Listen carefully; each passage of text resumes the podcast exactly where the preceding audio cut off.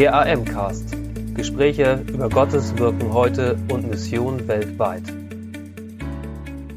Herzlich willkommen, liebe Missionsbegeisterten da draußen. Ich begrüße euch ganz herzlich zu einer neuen Folge des AM-Cast, des Podcast der Allianz Mission. Hier reden wir über Gottes Wirken weltweit und Mission heute.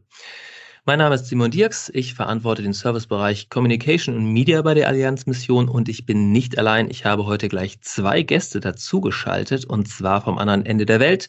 Bei mir sind Anne und Pete Stahl. Herzlich willkommen im AM-Cast. Hallo. Hi Simon, grüß dich. Ihr seid vom anderen Ende der Welt zugeschaltet und zwar ganz konkret aus dem schönen Kambodscha, nämlich aus Siem Reap. Ähm, ihr habt in Kambodscha ähm, tatsächlich schon einige Zeit verbracht, nämlich ihr habt gerade so ein kleines persönliches Jubiläum hinter euch, nämlich das zwölfte Jahr in Kambodscha vollendet. Dazu ähm, ja irgendwie so ein Mittelding zwischen Respekt, Gratulation. Ähm, nach zwölf Jahren muss ich mal fragen, warum denn eigentlich Kambodscha? Warum seid ihr gerade in diesem Land gelandet? Ähm, ja, das hängt eigentlich damit zusammen, dass ich ein Buch gelesen habe oder das ist eigentlich der Start der ganzen Geschichte. Ich habe 2006 während der Bibelschulzeit ein Buch gelesen, das hieß Das Massaker und es ging über die Zeit der Roten Khmer in Kambodscha. Ich hatte da gar keine Ahnung, ähm, was da in Kambodscha damals passiert ist, Zeit der Roten Khmer, wo ja ganz viele Leute umgebracht wurden, Ge Genozid. Und das hat mich einfach sehr bewegt. Und ich war schon Richtung Mission und dann habe ich damals einfach angefragt bei der AM, ja, ich würde gern eigentlich nach Kambodscha. Habt ihr denn da was? Und damals hieß dann die Antwort, ja, wir suchen Leute für Kambodscha. Wir wollen dort was Neues anfangen. Und das war dann wie so ein Puzzleteil, was zusammengekommen ist. Und Pete konnte sich das auch gut vorstellen. Ja, ich wollte eigentlich auch in die Mission gehen und hatte da jetzt nicht so ganz klare Vorstellungen. Also ich hatte ähm, Planungen angefangen in Richtung Pakistan, aber für mich war letztlich wichtig, hier vielleicht in ein Land zu gehen, ähm, ja, wo einfach die Not ist, wo, wo Gott mich hinschickt. Ähm, und da konnte, das passte mit Kambodscha eigentlich so ganz gut. Genau. Je mehr uns wir angeguckt haben, haben wir wirklich gemerkt, ja, Gott bringt da das eine mit dem anderen zusammen und das passte, ja. Hm. Das, äh, genau, man, man sagt das jetzt so schnell dahin. Wir haben überlegt, Mission, ja, und dann, ach, Kambodscha und das Buch. ähm, ich sag mal, das ist zwölf Jahre her. Ihr habt äh, heute Kinder ähm, die euer Leben bereichern. Und da hören wir nachher auch noch mehr zu, die jetzt gerade während Corona auch ähm, äh, herausfordernd das Leben bereichern. Ähm, vor zwölf Jahren hattet ihr die noch nicht. Ich denke, vermute mal, dass ihr zu dem Zeitpunkt ein junges Paar wart, wahrscheinlich schon verheiratet. Wie, wie kommt es denn dazu, dass man sagt, oder dass, dass ihr gesagt habt, wir wollen unser Leben in der Mission verbringen? Seid ihr als, als Missionare geboren worden? Gab es da irgendwann mal einen Einschnitt, wo Gott äh, mitten reingesprochen hat?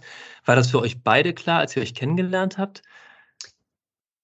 Ja, also das war sehr, sehr unterschiedlich tatsächlich. Ähm, also Gott äh, geht seine Wege mit den Menschen ganz unterschiedlich und das war auch bei uns so. Auch äh, beim Weg in die Mission ist es nicht äh, so, so ein klarer Fahrplan, an den Gott sich da zu halten hat.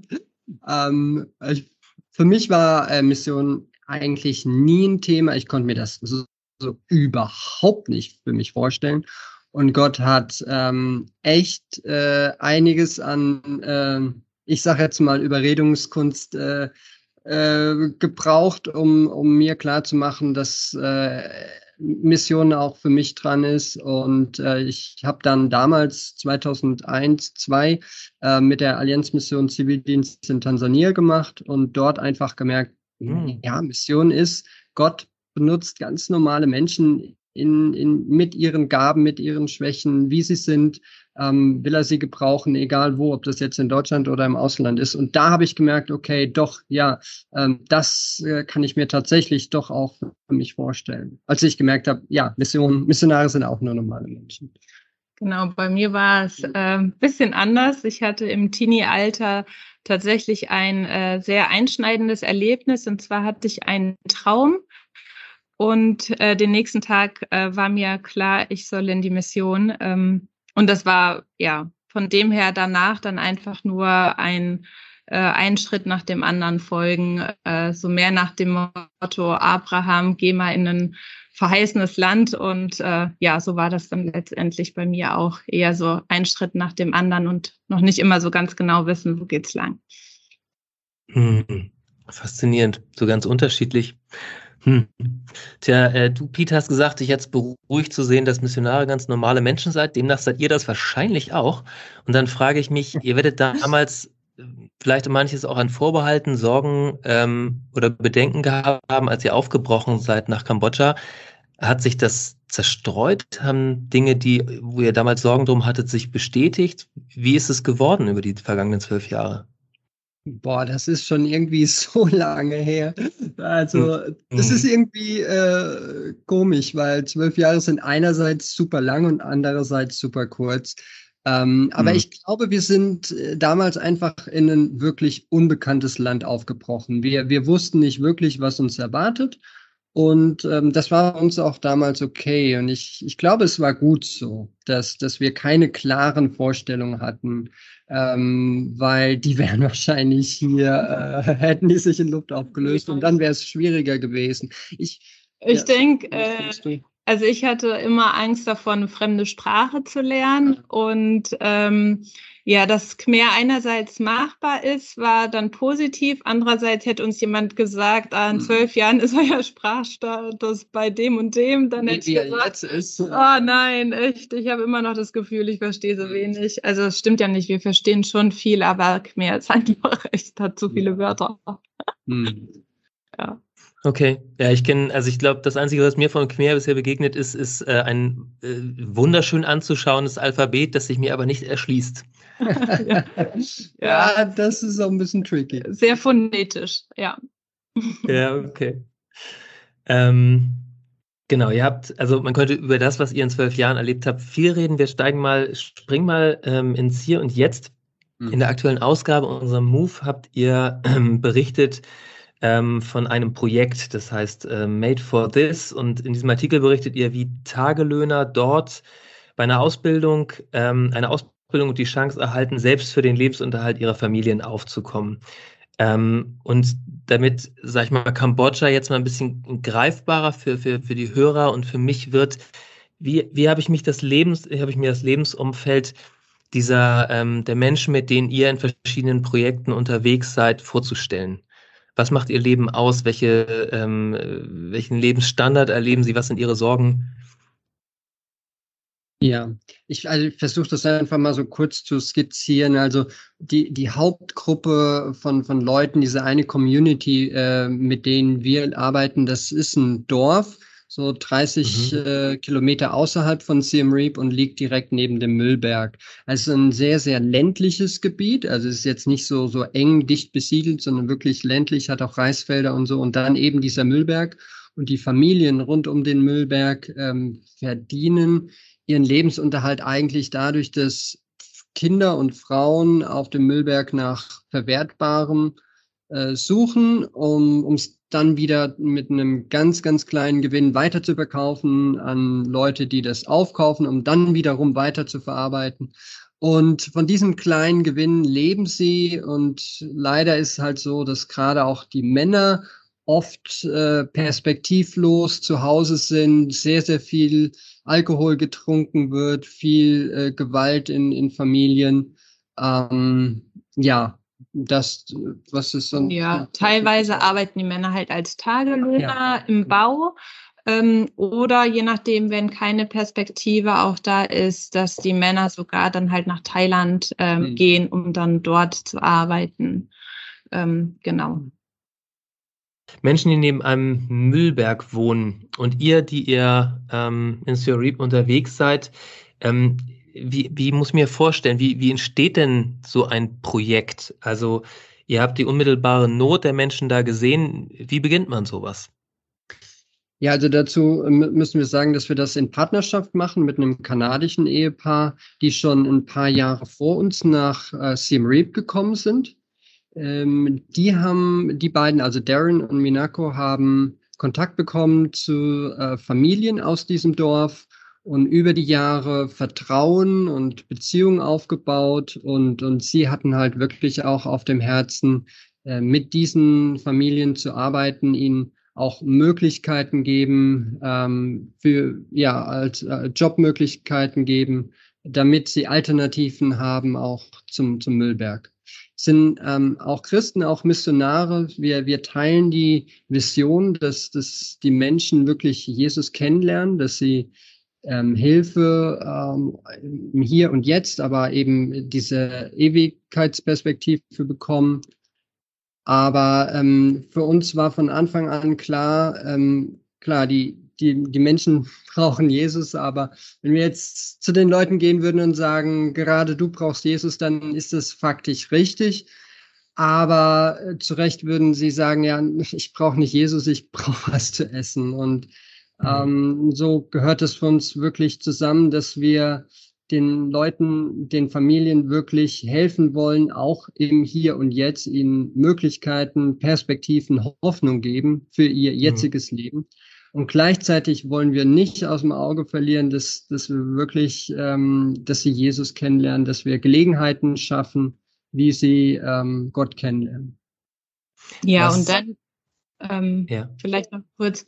Dann gab es halt schon ein, das Nähprojekt, also Closed in Dignity, wo wir auch mit Darren und Minako zusammenarbeiten. Also was für die Frauen aus dem Dorf, äh, die dort halt hier in der Stadt nähen, aber uns war es halt wirklich ein Anliegen, was für die Männer zu äh, schaffen, weil mhm. ähm, ja, für die gibt's halt oft nichts. Und äh, wir einfach gesehen haben, halt, wenn wir die ganzen Familien erreichen können, also nicht nur die Frauen, sondern halt auch die Ehemänner, dann erreichen wir letztendlich die ganze Familie. Und ähm, da wir vorher oder Pete gerade auch in Bull schon im Metallbereich gearbeitet hat und als technischer Zeichner sozusagen da Begabungen reinbringt, was dann äh, Konstruktion angeht. Und so ist dann die Idee einfach entstanden, ähm, ja, da im Dorf was mit den Männern zu machen. Mhm. Ähm, das heißt, du, Pete, äh, bist äh, von Haus aus gelernter technischer Zeichner oder wie muss ich mir das vorstellen? Ja, ja, genau, genau. Mhm. Mhm. Ja. Hm, schön. Ähm, genau, du hast gesagt, es gehört für euch zusammen, dass die Leute von Jesus hören, aber auch die existenzielle Frage, ich brauche was zu essen, ähm, da Antworten drauf kriegen. Ähm, was, was glauben denn die Khmer? Also was, äh, welche Religionen prägen das Land? Welche, welcher Glauben treibt die Leute um? Welche Perspektive hängt da dran? Und wo erlebt ihr auch konkret, dass Gott ins Leben von Khmer in euren Projekten hineinwirkt oder hineinspricht? Also die Khmer sind Buddhisten oder würden sich als Buddhisten bezeichnen, würden aber eher sagen, eigentlich im Herzen sind sie eher Animisten, das heißt, sie glauben an die Ahnen und Geister und opfern auch äh, tagtäglich gerade an die Ahnen und Geister, weil sie ähm, ja Angst davor haben, dass ihnen die Ahnen was Böses tun, wenn sie da nicht opfern. Und der Buddhismus ist mehr so die äußere Hülle ähm, des Ganzen, sag ich mal, wo das dann stattfindet, der Animismus. Also Kambodscha oder die Khmer ähm, sind sehr angstbesetzt, also haben wirklich ähm, Angst davor und sind ständig dabei, sich zu schützen ähm, durch irgendwelche Armbändchen oder ähm, halt durchs Opfern. Genau. Das ja, oder auch bestimmte Orte, dass sie die vermeiden oder nicht auf Hügel gehen, weil da ähm, die Berggeister sind oder so. Also Richtig, genau. Und dann im Projekt jetzt ähm, bei Made for This und auch bei Closed in Dignity machen wir jeden Morgen eine Andacht. Also mhm. ähm, muss wirklich sich vorstellen, alle Männer und Frauen, die haben wirklich vorher keine Ahnung von Jesus gehabt oder wenig. Mhm. Ja, also die Männer gar nichts. Und das war schon wirklich komisch, ja, so ein bisschen am Anfang. Die, die sitzen da und äh, wenn wir die Andacht gemacht haben, wer, wo fängt man an? Ja, die, die wissen ja, da ist mhm. null. Aber mhm. mhm. ja, es ist einfach schön zu sehen über die Zeit. Am Anfang haben sie mit großen Augen und Ohren dagesessen und wenig gesagt und, und über die Zeit äh, wird einfach auch bei manchen oder wurde bei manchen jetzt das Interesse geweckt, sie stellen Fragen, man sieht Veränderungen in, in ihrem Leben oder auch ein, zwei, die wo man wirklich sieht, ähm, dass sie äh, auch ganz dicht auf dem Weg äh, zu Jesus sind oder sich auch selber als Christen bezeichnet haben in einem Umfeld, in einer Situation, wo jetzt keine anderen Christen dabei waren, wo sie mhm. bei einer buddhistischen Zeremonie gesagt haben, nee, da mache ich jetzt nicht mit, ich bin Christ. Und ähm, mhm. ja, das ist schon auch echt mega ermutigend äh, zu wow. sehen, ähm, wie Gott da wirklich äh, in, in den Männern wirkt. Ja, oder ja. auch, ich kriege das ja mehr bei den Frauen mit, wenn die Frauen dann sagen, boah, mein Mann hat sich voll verändert, der hilft auf einmal im Haushalt mit oder der geht ganz anders mit meinen Kindern um. Ähm, ja, das ist einfach was, was sich mit der Zeit verändert und mhm. ja, Genau, es ist. Aber ich glaube auch äuß äußerliche Veränderungen. Also wenn ich mir überlege, wie das Dorf am Anfang aussah oder die Familien, die Häuser, die Hütten, die waren sehr viel ärmlicher. Jetzt äh, mhm. äh, ist es nicht so, dass unsere Arbeiter wirklich mega viel verdienen. Es ist, es ist immer noch sehr wenig, aber es ist angemessen und ich glaube, der springende Punkt ist, dass sie ähm, auch lernen vielleicht oder hoffentlich besser mit Geld umzugehen und nicht das ganze Geld für Alkohol rauszuschmeißen und, und, und so Sachen, die dann über einen gewissen Zeitraum echte, sichtbare Veränderungen mit sich bringen. Ja, und mhm. jetzt zum Beispiel hatten wir äh, jetzt kürzlich erst, dass ganz viele von uns auch äh, von den Mitarbeitern Corona hatten. Und mhm. ähm, dann über Facebook dann auch der eine wirklich da Gebete rausgehauen hat und in die ganze Gruppe, was einfach echt äh, ja richtig cool ist. Und ja, das ist einfach cool, die so zu beobachten, mhm. wie sich das äh, ja Stück für Stück verändert. Ähm, mhm. ja, und wo wir einfach denken, ja, das ist gut, weil dann wirklich eine Basis da ist und nicht einfach äh, man sich schnell entscheidet und dann, wenn das Leben dann nicht so gut läuft, dann auch wieder aufhört, an Gott zu glauben, sondern ja, ich glaube, mhm. das ist richtig cool. Wow, Pete, du hast äh, eben rhetorisch die Frage gestellt, wo fängt man da an? Äh, wo fängt man denn an? Also, wie, wie, wie, worüber, hm. worüber hält man seine erste Andacht, äh, wenn man über Jesus erzählen will, in einem Kontext, wo die Leute keine Ahnung haben, also wo es keinerlei christliches Grundwasser gibt? Ja, genau, gute Frage. Ähm, das, das Coole an der ganzen Geschichte ist eigentlich äh, unser Mitarbeiter Lim. Also damals, als wir noch an einem ganz anderen Ort in Kambodscha gewohnt haben, dort in Srayambe, da haben wir mhm. über Jahre einen Mann aufgebaut, der frisch zum Glauben gekommen ist, der dann äh, auch bei mir in meine äh, Metallausbildung, die ich dort aufgebaut hatte, eingestiegen ist und mit dem haben wir sehr viel Jüngerschaft gemacht. Wir haben sehr, sehr viel Zeit äh, mit ihm verbracht, in ihn investiert. Er hat uns geholfen, äh, Bibelstunden vorzubereiten oder auch Material vorzubereiten, wo äh, Bibelgeschichten erzählt werden. Ganz einfach, so, so dass wirklich Dorfleute mit wenig Background das verstehen können. Und das zahlt sich jetzt äh, zurück, weil er ist jetzt tatsächlich hierhin mit uns an den neuen Ort gekommen. Ja, und cool. er ist eine, eine ex extreme existenzielle Stütze unserer Arbeit. Hm. Nicht nur eben im Metallbereich, sondern eben auch gerade was die Andachten angeht. Ich kann äh, nicht immer da sein oder und mhm. ähm, er macht die Andachten und er hat einfach, er ist selber im, äh, im Glauben und ist so, so stark gewachsen, ähm, dass er jetzt äh, diese äh, Gruppe von, von Männern da anleitet und, und wirklich äh, da eine ganz tolle Arbeit macht, weil wir, ähm, ja, so zahlt sich aus, äh, dass wir vorher in ihn investiert haben. Also das, da schließt sich der Kreis irgendwie. Mhm. Ja, mal, genau. Und also, ansonsten ja, noch, also so, nochmal ah, nach, so. noch nach Geburt, wo, wo, wo fängt man denn an? Also wo, wo, ja, ist, ja, wo ist genau. ein Ansatzpunkt, um Christi, vom christlichen Glauben zu erzählen? Genau. Ähm. Also ähm, tatsächlich bei der Schöpfung. Also mhm. wo kommen wir her? Äh, und äh, dann auch die, äh, der Sündenfall, aber der Sündenfall, der wird halt einfach unter einem ganz anderen äh, ja, Gesichtspunkt eigentlich betrachtet, nämlich unter dem äh, Schambereich. Also wie, also Khmer verstehen es einfach ein bisschen anders. Und ähm, ja, aber eigentlich wirklich am Anfang der Bibel. Ja, oder kurz mhm. gesagt, einfach durch Geschichten. Also mhm. die, die, Bibel besteht nicht nur aus Paulusbriefen, sondern aus mhm. Geschichten, wo Gott Menschen begegnet. Und äh, gerade Lim arbeitet jetzt auch viel mit diesen Geschichten aus der Bibel, aus dem Alten mhm. Testament, um eine Basis zu legen. Wer ist der Mensch? Wer ist Gott? Wie zeigt sich? Wie offenbart sich äh, Gott dem Menschen? Warum braucht der Mensch Gott?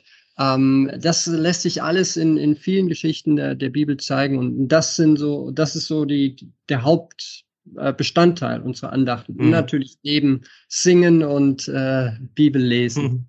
Mhm. mhm. Schön.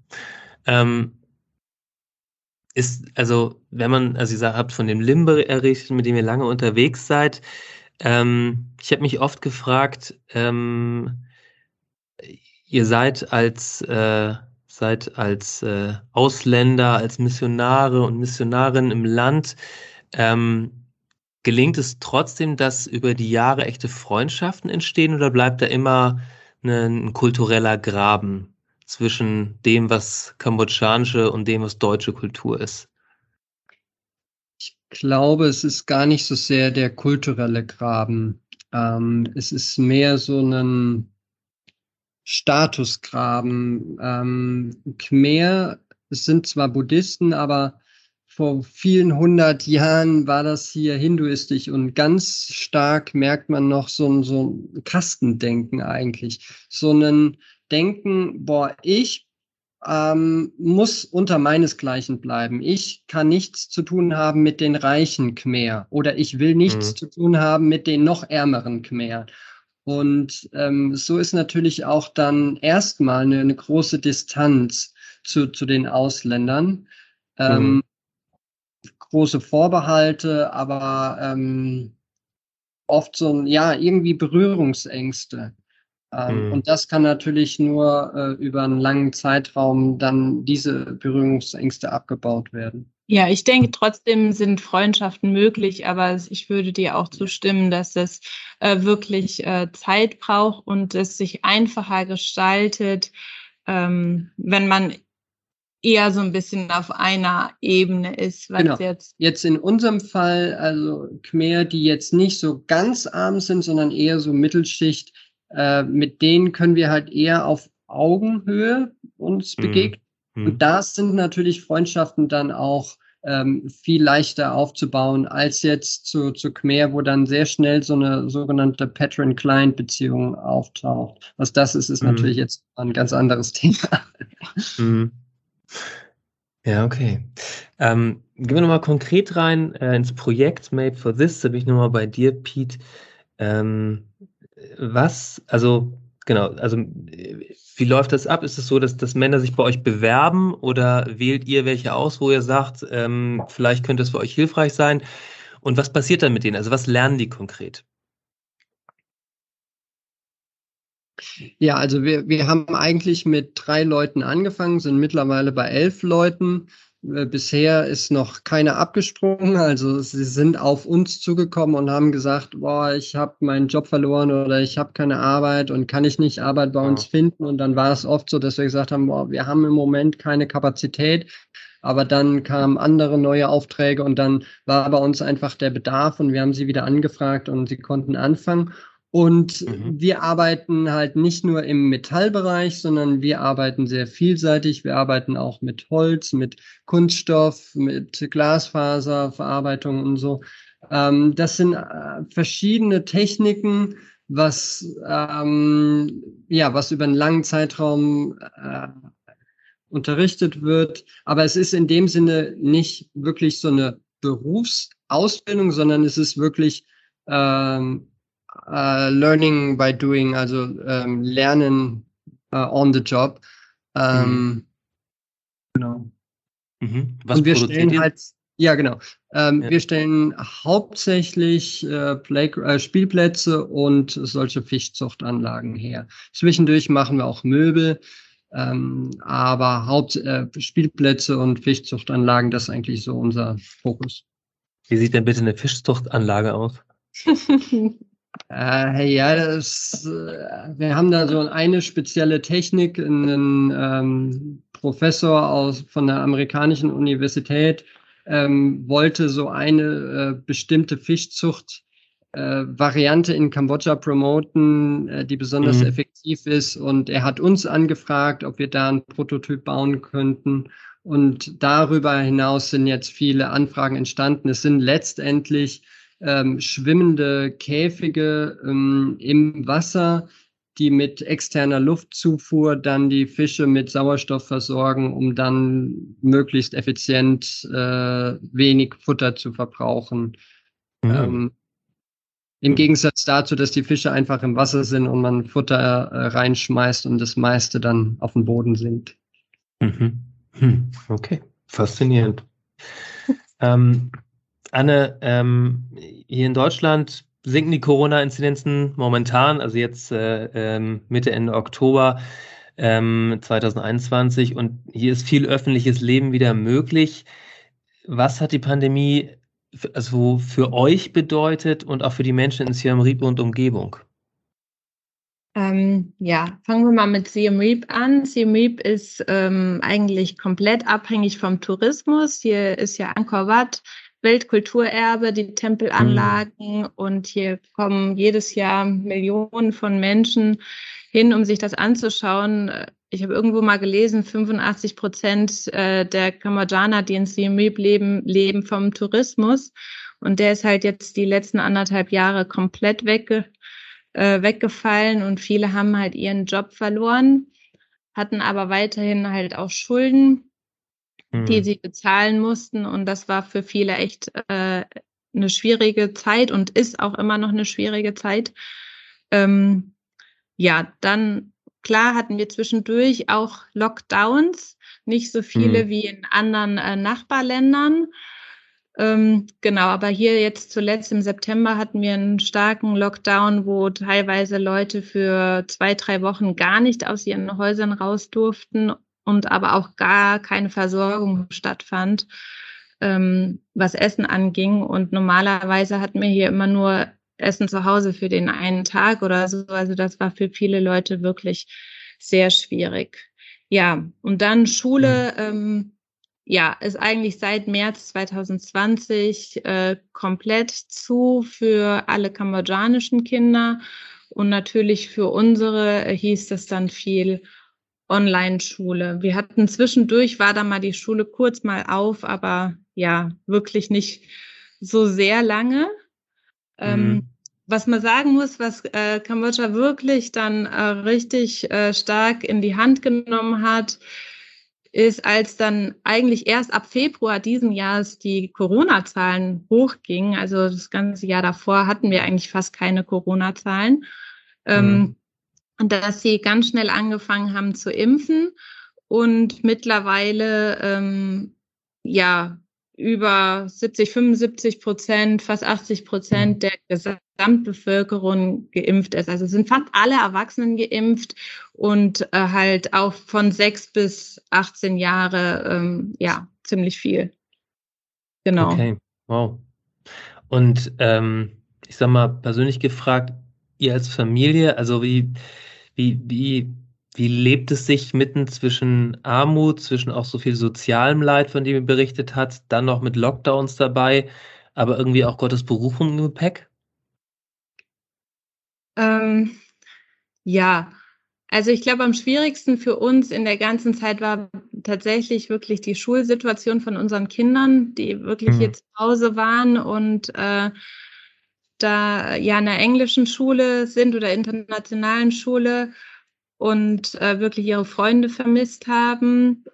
Und äh, ja, man dann so ein bisschen hin und her gerissen ist zwischen, ja, müssen jetzt gucken, dass wir unsere Kinder unterstützen, aber andererseits laufen die Projekte ja ganz normal äh, weiter. Ich glaube, was wir nie hatten, war dieses Gefühl, das ist nicht mehr unser Platz hier, sondern mhm. ich glaube, wir hatten die ganze Zeit immer das, den Eindruck, genau das, äh, wo wir jetzt gerade sind oder was wir gerade tun, äh, das ist richtig so. Ähm, genau, aber es, ja, es war jetzt nicht immer zwischendurch einfach. Äh, genau. Mhm. Ja. Wo, ähm, wo tankt ihr geistlich auf? Habt ihr eine Art von, gibt es eine Art von christliche Gemeinde in Reichweite von euch oder trefft ihr euch digital mit anderen Leuten, um, um Gemeinschaft und Gottesdienst zu feiern? Wie, wie, wie stelle stell ich mir geistliches Leben vor bei euch? Also es, wir waren vor Corona Teil einer ähm, Hauskirche, sag ich mal, hier in Siem Reap, wo wir mhm. uns nachmittags getroffen haben. Aber dann gab es halt auch ein Versammlungsverbot äh, für, für Christen, für, für Gemeinden. Und äh, dann ist darauf, ja, in der House Church Community ist auch unterschiedlich darauf reagiert worden. Die, die einen sind dann in, eher in Kleingruppen abgewandert oder andere ähm, ja, wussten dann gar nicht mehr, wie sie sich treffen sollten. Ähm, wir haben uns eigentlich im, in dieser gesamten Zeit dann in einer Kleingruppe getroffen mit ähm, ein, zwei, drei anderen Familien und dort äh, dann geistliche Gemeinschaft gehabt. Auch ähm, alle aus ganz unterschiedlichen Nationalitäten, aber ähm, ja, wir, wir finden das sehr, sehr bereichernd, auch diese äh, intensivere Nähe dann zu haben, Austausch mit äh, einigen wenigen Familien. Genau, was tatsächlich wirklich ein würde sagen, echt ein Gebetsanliegen für Kambodscha, mhm. äh, weil, wie gesagt, diese ähm, Versammlungsverbot jetzt schon seit fast anderthalb Jahren gilt und Gemeinden da wirklich unterschiedlich reagiert haben. Andere haben sich halt aufgeteilt in kleinere Gruppen. Andere haben sich gar nicht getroffen oder teilweise Online-Gemeinden und ähm, ja, wir hoffen einfach. Auch kein, kein Ende dieses Versammlungsverbotes in Sicht. Also Richtig. Also das kann wirklich ein Gebetsanliegen bleiben, ja, dass das wieder mhm. erlaubt wird. Oder dass man halt wirklich äh, sagt, nee, ja, da setzen wir uns jetzt drüber hinweg und treffen uns halt trotzdem, egal was hier gesagt wird. Ähm, genau. Mhm. Aber da merkt man halt auch eine, eine unterschiedliche Bandbreite, auch innerhalb der äh, Missionars-Community. Ähm, mhm. Ich meine, in Deutschland äh, merkt man, Menschen, Christen reagieren sehr unterschiedlich auf die Corona-Problematik äh, und, und das merkt man halt auch bei Missionaren auch. Ich würde nicht sagen, dass hier eine Uneinheit ist, aber es gibt halt eine große Vielfalt, wie man damit umgeht. Mhm. Hm. Ich war äh, jeweils nur für kurze Zeit einmal äh, in Brasilien, in äh, Recife bei der Arbeit der Allianzmission und einmal in Russland in Saratov. Und äh, obwohl das nur kurze Aufenthalte waren, äh, würde ich sagen, dass ich in beiden Fällen, ähm, genau, in beiden Fällen mir Dinge mitgenommen habe, wo ich sage, wow, von diesen Christen hier vor Ort, ähm, von diesen Menschen hier vor Ort kann ich was lernen. Was habt ihr von den Khmer gelernt? Ähm, Großzügigkeit. Also wenn mhm. ich jetzt überlege, jetzt, ähm, jetzt gerade bei unseren Frauen oder so, die haben teilweise dann am Ende von ihrer Woche nicht mehr viel übrig von ihrem Gehalt. Und wenn sie dann aber jetzt, die so kann zum Beispiel, erzählt dann, sie hat dann eine Frau getroffen, die da Müll sammelt und dann hat sie von ihr ein bisschen dann noch was abgegeben und der gegeben, äh, wo ich dann denke, boah, Hammer. Und dann, äh, wo sie dann sagt, boah, und dann ist mein Mann nach Hause gekommen und der hat tatsächlich an dem Tag dann einen Job bekommen und merkt dann wiederum, wie Gott sie dann versorgt. Also einfach dieses Vertrauen auch auf Gott. So, ja, ich gebe von dem, was ich habe, was ab und mhm. äh, schmeiß echt mein ganzes Leben auf Gott und vertraue darauf, dass äh, er mich versorgt. Also das äh, beeindruckt mich echt äh, von den Frauen, gerade jetzt so in den letzten anderthalb Jahren, wo ich sagen würde, boah, ähm, ja, da kann ich echt ein Stück von lernen, dieses äh, Abgeben, freizügig geben und andererseits auch dieses Vertrauen auf Gott. Gott versorgt mich. Ja, mhm. das, das denke ich auch. Ähm, Vertrauen auf Gott, das, das sehe ich auch, auch bei den Männern und das finde ich gerade deshalb bemerkenswert, weil in der Gesamtbevölkerung eigentlich ein ganz starkes Misstrauen gegenüber äh, Nachbarn, mhm. Gegenüber Institutionen, gegenüber Fremden ist. Äh, mhm. Misstrauen ist ganz, ganz tief drin in den Menschen und umso mehr finde ich es bemerkenswert, dass sie ähm, da wirklich sagen, boah, doch, ja, ich vertraue darauf, dass, dass Gott äh, jetzt das tut. Äh, und, und ja, dass das wirklich ganz tief in ihnen drin ist, dieses Vertrauen, Urvertrauen in Gott, ja. Mhm. mhm. Was habt ihr an Kambodscha lieben gelernt, was ihr am liebsten, äh, sag ich mal, nie wieder verlieren möchtet im Leben? Tuk-Tuk fahren. Was ist ein Tuk-Tuk? Frage ich jetzt mal für die Hörer, die nicht wissen, was das ist. Also das ist ein Motorrad mit einer Kutsche dran, also mit so einem Anhänger dran. Also ich würde wirklich einen Kutschenanhänger, also ja, also wirklich. Ich, Einer hat schon auch gesagt, kannst du mir nicht sowas in Deutschland bauen? Wir sind ja das zum Glück noch ein bisschen hier, aber ja. Es hört sich nie so an, als ob das zur deutschen, äh, deutschen äh, Verkehrsordnung kompatibel wäre, oder täuscht das? Nee, definitiv nicht. okay. Was gibt es bei dir, Pete, was du an Kambodscha liebst? Also ich habe, als wir da in der Pampa gewohnt haben, habe ich das Motorradfahren für mich entdeckt. Hm. Äh, das, das, liebe ich. Auch jetzt hier im Reap gibt's, ähm, ja, fährt man nur ein bisschen raus und dann ist man wirklich so richtig auf dem Land. Hm. Ähm, und da, das, das äh, liebe ich auch, da alle paar Wochen dann mal mit ein paar Freunden dann auch rauszufahren, Natur mhm. zu genießen. Ja, das, das ist schon wirklich ganz toll. Ja, da hast du vor ein, zwei Jahren auch in der Move äh, berichtet von einer Gebetstour auf der Enduro quer durch Kambodscha. Wer will, kann den Artikel gerne mal nachlesen. Er ist äh, auf unserer Homepage äh, auch zu finden, wenn man auf eure Seite geht. Ähm, Genau, wir kommen langsam zum Ende und ähm, ich frage mal, ähm, wer bis hier zugehört hat, ähm, dem liegt Mission, denke ich, am Herzen oder interessiert sich für Kambodscha, vielleicht auch der ein oder andere dabei, ähm, für den selber so die Frage ist, ob Gott ihn ruft, vielleicht auch nach Kambodscha ruft. Was gebt ihr unseren Hörern mit? Erstmal, wofür können sie beten? Ähm, ja, tatsächlich wirklich für noch mehr Missionare hier in Kambodscha. Ähm, das wäre richtig cool. Wir beten da schon sehr lange für und das ist ein echtes Gebetsanliegen von uns. Das andere ist, ähm, klar, Gemeindesituation haben wir schon angesprochen. Ein drittes, was uns echt ein Anliegen ist, ist die Bildung der Kinder äh, von den Khmer. Die haben wirklich sehr gelitten in den letzten anderthalb Jahren und im Moment sieht es danach aus, dass Normalerweise ist eine Klasse mit 50 Kindern äh, besetzt. Mhm. Und jetzt kann man natürlich da schlecht ähm, anderthalb Meter Abstand halten. Das heißt, sie werden die Klassen verkleinern auf wahrscheinlich nur noch 20, 25 Kinder. Mhm. Heißt aber halt auch, dass die Kinder nur noch ähm, drei Tage zur Schule gehen können anstelle sechs Tage. Mhm. Sprich, da wird ganz schön viel Bildung bei draufgehen und unser Gebetsanliegen wäre wirklich, dass der Regierung das ein Anliegen ist, dass Kinder eine richtige Bildung bekommen, weil davon hängt letztendlich so wahnsinnig viel ab. Ähm, ja. Mhm. Und ja, nichts, äh, und dann auf alle Fälle natürlich, dass sich äh, einzelne unserer Mitarbeiter jetzt so äh, den letzten Schritt wagen und wirklich sagen, ja, ähm, sie wollen äh, Gottes Kind werden, das, das wäre großartig.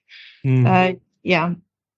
Ja, ich glaube, viele sind wirklich so kurz davor. Sie stellen viele Fragen. Wie ist das, wenn und, und wie und was wäre, wenn? Und, ähm, aber da einfach wirklich auch für Mut beten mhm. für, die, mhm. für die Frauen und Männer in den Projekten. Ja. Wenn ihr mögt, dann nennt doch gerne ein paar konkrete Namen, für die wir beten können.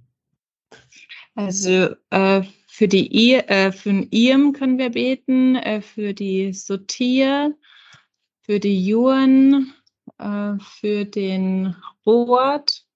Ja. Ähm, ja, ich glaube, das ja. sind so die, die mhm. Hauptkandidaten, ja. wo ich sage, da, da ja. fehlt es noch ein, ja. noch ein hm. Mhm. Und für euch persönlich? Wo könnt ihr Gebet Schule, gebrauchen? Dass die Schule wirklich bald wieder aufmacht. Ja. Ja, ja also äh, und auch, also wir wissen jetzt schon von einigen, wir wissen konkret von drei Familien, die zurückgehen werden in ihre Heimatländer und für unsere Kinder ist es jedes ja. Jahr immer wieder schwierig, wenn Freunde gehen und ähm, ja, einfach da ähm, für neue Freunde und halt auch, ja, neue Leute, bleibende Leute, die auch länger bleiben. Ja. Mhm. Okay. Und zum Schluss, das darf jeder bei uns in einem Cast ähm, unseren Hörern einen mitgeben. Und zwar einen Satz. Welchen einen Satz gebt ihr unseren Hörern mit? Uh, God is still in control. Zu Deutsch, Gott ist immer noch in der Kontrolle. Ja, richtig. ja, das ist so ein, so ein Lied auch, oder in einem Lied heißt es auch so, das ist uns dann auch vor kurzem echt nochmal so wirklich, ja, klar geworden. In diesem ganzen Durcheinander und Unklarheiten und dem ganzen Nebel ähm, oder in dieser Situation, die irgendwie aus dem äh, wie, wie sagt man, äh, aus den Rudern läuft, ja, sagt man so? Mhm, mhm, mhm. äh, dass man wirklich weiß, nein, es ist Gott hat da nicht die Kontrolle ver verloren, sondern God is still in control. Ja. Wow. Ein äh, ja, ein äh, genau, ein bewegender ein ab, bewegendes Abschlussvotum und auch ein bewegender Bericht, äh, was mich echt äh, berührt ist, ähm, wie ganzheitlich sich ähm, wie ganzheitlich sich der Glaube auswirkt. Also einmal durch die Projekte, dass die, die äh, ganze Familien da sozusagen auch in ihrem Miteinanderleben verändert werden, ähm, aber auch, dass ja, also eine positive Gegenkultur zu dem, was so vorgeprägt ist, ähm, Vertrauen entsteht, dass es so, sonst nicht selbstverständlich ist. Und dass irgendwie so diese, diese noch mitschwebende Vorstellung einer, einer, einer irgendwie dann doch vorhandenen ähm, Kastenstruktur ähm, einem Glauben begegnet, der genau das nicht kennt. Das ist äh, ja beeindruckend. Ich danke euch. Danke euch fürs Gespräch. Wer sagt, wow, ich möchte noch mehr wissen über die Stahls, über die Projekte. Wir haben jetzt mehr gesprochen über Made for This. Ähm, in einer letzten Moves haben wir auch berichtet über ähm, Dressed in Dignity. Sowohl die Projekte als auch die Seite von den Stahls verlinke ich euch gerne in den Show Notes. Schaut gerne einmal rein. Wenn ihr möchtet, nehmt Kontakt auf, lasst euch von ihnen regelmäßig mit äh, Informationsmaterial versorgen. Kommt gerne hin und werdet Missionare mit ihnen oder äh, bleibt uns einfach verbunden. Herzlichen Dank nach Kambodscha. Gott mit euch, ganz viel Kraft. Und ähm, danke, dass ihr dabei wart, ihr beiden. Gerne. Tschüss. Ja, ciao, ciao. Tschüss euch allen Zuhörern. Danke, dass ihr euch die Zeit genommen habt. Und ich sage bis zum nächsten Mal im AM-Cast. Danke für Ihr Interesse und dass Sie so Teil von Gottes weltweiter Mission sind.